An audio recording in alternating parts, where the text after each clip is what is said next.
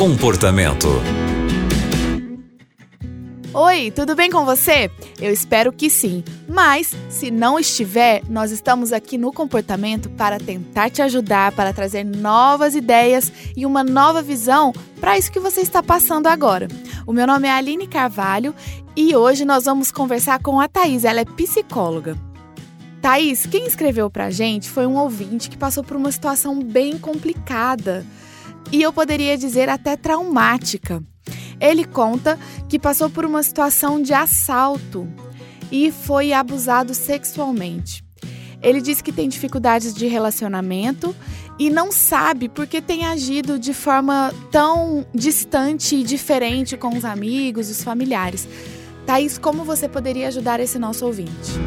Oi Aline, tudo bem? É um prazer estar com você no programa Comportamento, um prazer também estar com você que nos ouve e divide com a gente aqui o seu problema, sua dificuldade e espero mais uma vez poder contribuir para aliviar o seu sofrimento. São duas situações difíceis porque são situações que trazem sentimentos difíceis, né? Geralmente sentimentos de raiva, puxa vida, levaram minhas coisas, puxa vida, abusaram de mim, né? Uma raiva, mas que na hora, muito frequentemente, né, no momento do abuso, no momento do assalto, esse sentimento é contido, mesmo porque, né, como forma de, de se proteger, porque, né, de, de não revidar, enfim, porque sabe-se lá, né, se a pessoa tem, enfim, armas, né, a gente fica com medo, então é coagido e aquele sentimento fica trancado ali na hora. Então, é por isso que é normal isso se transformar em um trauma. Trauma é uma situação que aconteceu em que a gente teria naturalmente um sentimento relacionado àquilo ali, né? Tristeza, decepção, raiva, frustração, é, desespero, angústia, mas que naquele momento não foi vivido, não pôde ser vivido.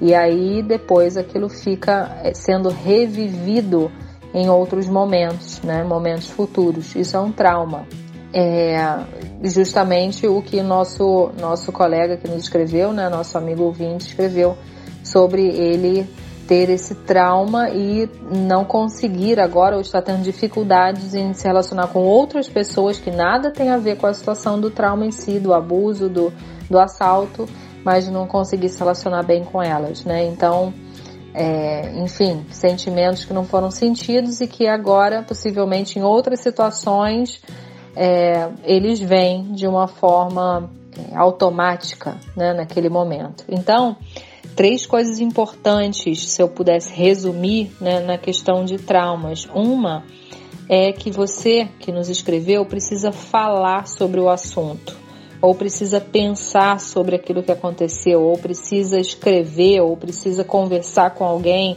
Por quê? Porque quando a gente faz isso, fala, escreve ou conversa ou chora, né, a gente está sentindo aquilo que não foi sentido.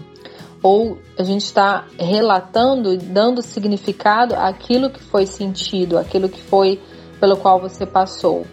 Então, falar sobre o ocorrido, sentir os sentimentos naturais daquele momento, ou seja, no momento em que a gente fala sobre o assunto, ou que a gente pensa sobre o assunto, né? A gente, os sentimentos vêm, brota a raiva, brota a tristeza, a angústia, enfim. Né? E sentir isso, eu não estou dizendo que você deve se afundar no sentimento, né? Mas sentir faz parte da recuperação emocional, porque quando a gente sente, a gente alivia o sofrimento. Então, não tem como curar um trauma sem falar sobre ele, sem sentir o que seria natural de ser sentido no momento dele, mesmo que isso seja feito depois. Então, isso é uma coisa para você pensar. Você fez isso, você conseguiu falar, você conseguiu sentir, né? Tem pessoas que passam por isso e realmente pelo, pelo medo do que sentiu, do que passou, né? Se tranca ali, pensa, não, eu não quero pensar nisso, eu não quero sentir, é, deixa eu pensar em outras coisas agora, bola para frente. Só que o sentimento está ali trancado, ele não evapora, ele não vai embora. Então pense sobre isso. Se você ainda não fez, isso é parte do seu tratamento.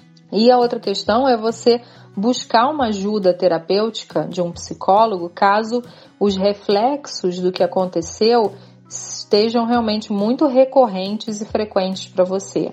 né, prejudicando, pô, está prejudicando os meus relacionamentos, está prejudicando a minha atenção, minha concentração no estudo, no trabalho e, e eu estou perdendo controle sobre isso. Se você se enxerga assim, é preciso realmente procurar uma ajuda, porque é, o que você passou não é uma coisa fácil de ser resolvida, né?